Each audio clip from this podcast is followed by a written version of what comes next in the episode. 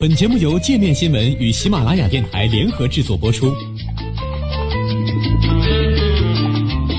界面新闻五百位 CEO 推荐的原创商业头条，天下商业盛宴尽在界面新闻。更多商业资讯，请关注界面新闻 APP。美国出请失业金人数暴增至三百二十八万，达历史纪录近五倍。美国劳工部三月二十六号发布数据称，二十一号当周出请失业金人数达三百二十八点三万，较前周激增三百万人，这是美国历史上首次出现百万级别的出请失业金数据。此前最高纪录为一九八二年十月经济危机时创下的六十九点五万。失业金数据发布后，美联储主席鲍威尔立即发言以提振信心。鲍威尔强调，现在情况特殊，但大家需要知道，这并非典型的衰退。他表示，在未来某个时间，美国会控制住病毒的传播，届时信心将恢复，企业将重新开业，人们也将重返工作岗位。因此，现在可能会看到失业率大幅上升，经济活动显著下降。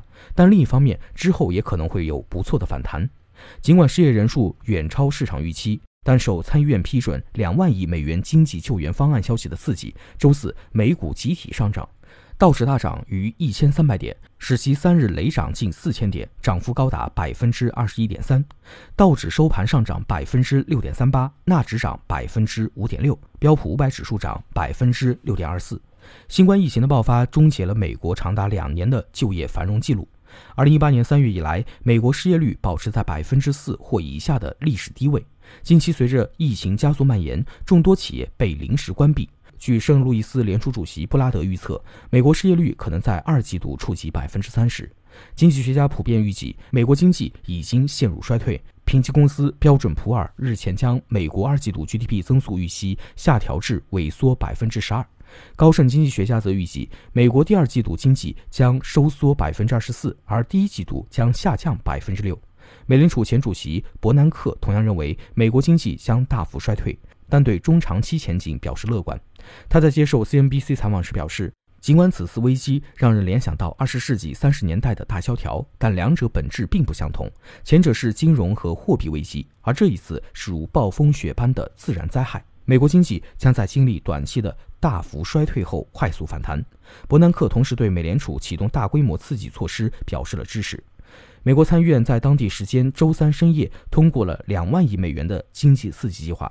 这是疫情以来第三轮救助方案，也是美国历史上规模最大的刺激计划。本月早些时候，美国国会批准了两轮总计达一千零八十三亿美元的救助方案，主要用于支持医疗机构对抗病毒以及为民众提供新冠病毒检测。美国推出刺激计划之际，在另一个疫情中心——欧洲，欧盟内部就如何救援依然存在分歧。在欧盟二十七国领导人举行的视频会议上。意大利、葡萄牙等国再次提出发行新冠债券的建议。所谓新冠债券，即欧盟各成员国统一发行某种公债，以筹集资金应对欧洲新冠疫情。筹集到的资金将由成员国共同持有，与此同时，债务也由欧盟所有成员国共同承担。视频会议前一天，意大利、法国、希腊、葡萄牙、西班牙等九国联合呼吁欧盟发行新冠债券。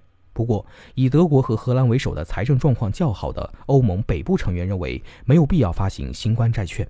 显然，北部国家担心与南部高杠杆率国家一同发行债券，不仅会拖累本国财政状况，还存在较高的违约风险。